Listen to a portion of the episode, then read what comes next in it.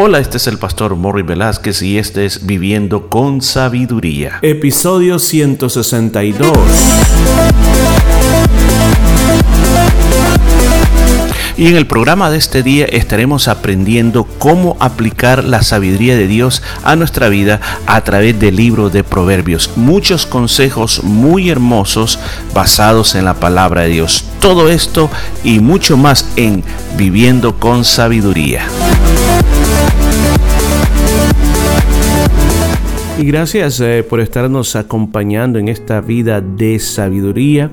Un gran saludo desde donde nos esté escuchando. Eh, estamos orando por usted. En nuestra oración personal le pedimos a Dios que esta palabra tenga alguna luz que alumbre tu vida y te puedan dar una nueva perspectiva de todo lo que estás viviendo en este preciso momento. Pero aquí estamos listos para estudiar la palabra de Dios y estamos en el capítulo 22 y continuamos con el versículo número 13.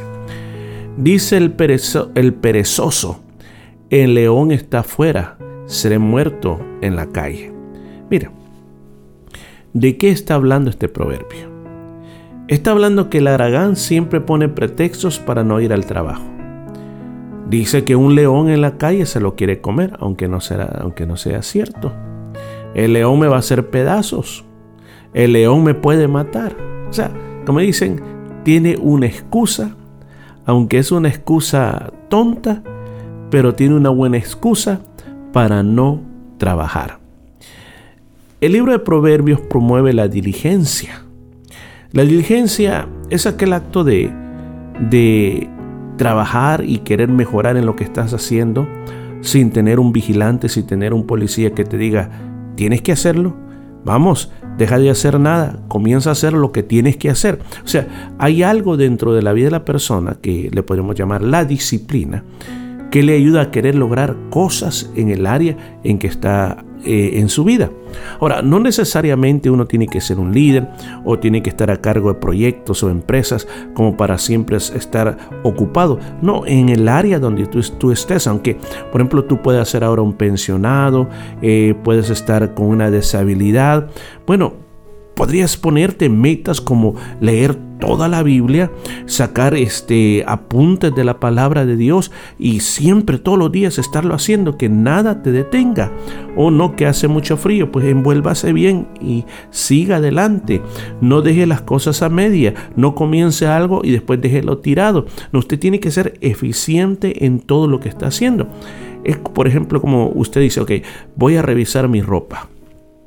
¿Qué ropa me pongo? Qué ropa no me pongo, eh, la voy a, poner por eh, la ropa especial que puedo ocupar solo en las ocasiones súper especiales o la ropa que podemos decir más o menos y la ropa para estar en la casa. Entonces la voy a categorizar y voy a hacer esto. Bueno, esos son proyectos que tú puedes hacer en tu propio hogar para no caer bajo la trampa de la pereza.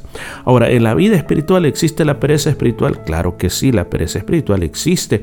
Ahora, ¿cómo nos ataca? No queriendo leer la palabra de Dios, no queriendo congregarnos, no queriendo orar, no queriendo alabar a Dios, no queriendo compartir el Evangelio con nadie, no queriendo dar para la obra de Dios, no queriendo servir. Todo eso es pereza espiritual. Y como usted se da cuenta, la pereza tiene un gran amigo que se llama el pretexto. Caminan de la mano y, los pretextos que a veces tenemos son pretextos sin sentido, así como este está diciendo, el león me va a comer, el león me va a matar. Ahora, ¿cuál león? El león está en tu cabeza, lo que necesitas simplemente activarte para hacer la, la obra de Dios. Versículo 14. Fosa profunda es la boca de la mujer extraña. Aquel contra el cual Jehová estuviere airado caerá en ella. Ahora, Describamos quién es este personaje, quién es esta mujer. Dentro de las diferentes mujeres que habla el libro de Proverbios, aquí tenemos la mujer que ya habló anteriormente. La mujer extraña es la mujer adúltera. Ahora, una vez más se recuerda que anteriormente cuando hablamos sobre este problema, que cómo ocupa su boca para ponerla como trampa para atraer a aquel que en otras partes se le llama el insensato. Entonces aquí pone de que es como un pozo profundo, es un pozo en el cual si tú no tienes cuidado puedes caer y cuando caes vas a caer y parecería que nunca vas a topar fondo. Así es, así es porque cuando viene esta tentación, cuando viene esta tentación, aparentemente todo está bien mientras nadie se dé cuenta, no se miden las consecuencias antes. Cuando el libro de Proverbios siempre nos dice que lo primero que tengo que tener delante de mí es pensar cuáles son las consecuencias de entrometerme con otra mujer que no es mi mujer. Entonces, está hablando de que es como caer en un pozo muy profundo que no te vas a poder salir de ahí. Ahora, la segunda parte de este versículo dice que aquel contra el cual Jehová estuviera irado caerá en ella. Oh, o sea, está dejando, está, está diciendo de que en todos los casos el Señor está protegiéndonos a nosotros para no caer en esas situaciones. Pero existen excepciones. La excepción es cuando uno de nosotros destruye aquel vínculo con Dios, se descuida, cae en la pereza espiritual, cae en la necedad, cae en la arrogancia y hasta se vuelve impío. Entonces en ese momento estamos como sin protección alguna y este tipo de mujer nos va a agarrar y nos va a tirar a su pozo y ya no vamos a poder salir de ahí. ¿Qué es el consejo que está dando el proverbista Salomón? El consejo que está dando aquí es acércate a Dios. No cortes tu relación personal con Dios. Busca a Dios. La gracia de Dios tiene esa función de librarte de las trampas del enemigo. El gran problema es que muchos pensamos que separados de Dios vamos a poder funcionar. Muchos pensamos que dejando de orar, dejando de leer la Biblia, dejando de congregarnos, dejando de alabarle, dejándole de servir al Señor, vamos a seguir funcionando normalmente. No vas a funcionar normalmente porque la gracia de Dios se apartará de tu vida. Pero mientras estás en contacto con el Señor, esa gracia te va a ayudar, te va a proteger para que no caigas en las trampas de la mujer adúltera. Versículo 15. La necedad está ligada al corazón del muchacho, mas la vara de la corrección la alejará de él. Aquí nos está revelando una gran verdad. ¿Cuál es la verdad que nos está revelando? Nos está revelando de que parece que la gente joven, la gente joven es la gente que está en esa etapa de la edad de la juventud, tiene una característica y la característica es que son necios. Usted dirá, ah, bueno, necio es que no hace caso, es cierto, no hacen caso, pero según nos ha enseñado el libro de Proverbios, es que el necio no hace caso porque tiene sus propios conceptos, tiene sus propios argumentos, su propia manera de ver la vida, su propia forma, como cree que funcionan las cosas. Entonces, ¿qué pasa? El niño pasa por varias etapas. El niño en, en su etapa más infantil piensa que lo máximo que puede haber en la vida para él son sus padres los necesita, necesita su cariño, su cuidado, le gusta que le cuenten historias y se le pregunta a un niño tan chiquitito, ¿quién es tu mamá para ti? ¿Quién es tu papá? Es un superhéroe. Los niños cuando están chiquitos y se le pregunta, ¿y vos con quién te vas a casar cuando estés grande? Yo me quiero casar con mi mamá. ¿Y qué pasa si tu mamá se muere? Yo me quiero ir con ella. Así es la forma de los niños cuando están pequeños, pero cuando comienzan a crecer y entran a la etapa de la adolescencia, inmediatamente su forma de mirar la vida cambia Aparentemente ahora comienzan a cuestionar todas las órdenes de los padres, comienzan a mirar las conductas y comienzan a, mirar un montón de cosas. Entonces, inmediatamente eh, uno les dice, ve para allá y ellos quieren, quieren hacer todo lo contrario. Comienzan a confrontar la autoridad de los padres. ¿Cuál es la solución que da el libro de Proverbios? Mas la vara de la corrección la alejará de él. La vara de la disciplina Está hablando de la vara de la disciplina, está hablando de castigo físico. O yo no sabía, puede decir alguien, que, que la Biblia habla del castigo físico. Sí, la Biblia habla del castigo físico. Aquí está hablando del castigo físico. está hablando que a un muchacho necio hay que darle, hay que castigarlo con la vara. Ahora, en muchos países hoy se ha prohibido mucho el castigo físico, pero ¿sabe por qué? Porque ha habido abusos, porque hay padres que se les va la mano, hay padres que, que le pegan a los niños en la cabeza, hacía puño cerrado en la cabeza. Otros le han pegado grandes bofetadas en la cara, empujones, puntapiés. Eso no es corrección. La Biblia está en contra del abuso de los niños pero que un padre de familia le da con amor a sus hijos, haciéndoles entender por qué razón se les está castigando, dándole los castigos correctos, no porque está frustrado por algo que le pasó en el trabajo o porque está peleado con la esposa, se las va a desquitar con el niño, no, no, no, no. Usted jamás le pega a su hijo por cualquier cosa.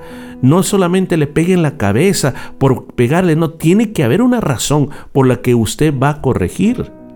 Ni, ni, tampoco usted pase todos los días, tres veces al día, pegándole y pegándole y pegándole.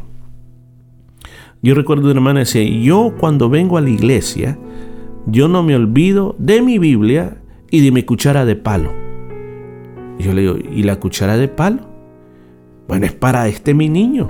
Yo ahí la ando y cuando se porta mal, yo le doy, yo lo llevo ahí al toil y le pego dos cucharazos para que se esté quieto y se está quieto. Bueno, ese era el método de la hermana. Pero esta verdad nos está diciendo que la necedad del niño se va a corregir por medio del castigo disciplinario físico. Quizá haya más de alguna persona que diga, yo no estoy de acuerdo con usted. Bueno, es que esto no lo escribí yo está en la Biblia. Y recuerde que eh, nuestros hijos son nuestros discípulos. La palabra discípulo está ligada a la palabra disciplina. Hay que disciplinarlos. Y hay una época que el niño necesita la vara de corrección. Va a haber un momento que ya no. No, no piense que su hijo de, de 20 años usted todavía le va a poder dar con la cuchara de palo. No, ya no. No se puede, ya, ya está grande. Pero hay una época que usted sí lo va a poder hacer. Entonces, mientras lo puede hacer, hágalo. Hágalo, pero verdaderamente con el deseo de corregir, no con el deseo de dejar escapar sus frustraciones. Si usted está muy, pero muy enojado, no vaya, no ponga manos sobre sus hijos porque se le va a pasar la mano. Ni tampoco solo agarre sus manos y de, no, usted tiene que tener, como aquí habla, la vara. Aquí está hablando que había una vara. Yo me acuerdo de que cuando mis hijos entraron a la high school cristiana, eh, recuerdo que me vino un, papel, un documento, donde si yo autorizaba que si se portaba mal, el, el, director podía ocupar la vara de corrección para los muchachos. Yo digo, wow, o sea, aquí lo hacen. Entonces, y había que firmar, o sea, que muchas personas no firmaban, pero yo dije, no, yo, yo firmo que si se portan mal, que le den, porque, porque sabía que decían, no pasa todo el tiempo, pero cuando alguien anda demasiado mal, dice el, director, no el profesor, el director de la escuela, le tiene que dar su, su barazo al muchacho para corregirlo. Creo que hoy en día ya no lo permiten. Pero sin embargo, esta palabra nos habla a nosotros a que tener un niño es una responsabilidad muy grande. Y no solamente con palabras se corrige, Aquí nos está hablando la escritura que existe algo que se llama la vara de la corrección. No tenga miedo de usarla, pero úsela con sabiduría, en el momento preciso y en el momento adecuado. Y nunca la aplique sin que el niño sepa por qué lo hizo. Usted tiene que hacerle entender al niño por qué viene esa corrección. Ni tampoco lo castigue por algo que pasó ayer o hace dos días atrás. No, ese es en el momento que se hace la corrección. Bueno, vamos este día a dejar hasta aquí, pero sin embargo, este día hemos tenido tres lecciones importantes. El primero, hay que ser diligente, hay que derrotar la pereza a toda costa. En segundo lugar, la gracia de Dios te está protegiendo de caer en el foso profundo de la mujer adúltera. Procura vivir en la gracia de Dios porque separada de esa gracia estás en un peligro muy grande de caer en estas trampas. Y la tercera lección, que la Biblia autoriza la vara de la corrección para nuestros hijos. No lo hagas cuando estés enojado, sino que hágalo para poder que ese niño sea una persona correcta bajo el temor de Dios. Que así como nosotros disciplinamos a nuestros hijos, Dios nos disciplina a nosotros también. Bueno, vamos a continuar el día de mañana con más de esta vida de sabiduría. Y esto fue todo por este día. Nos escuchamos el día de mañana.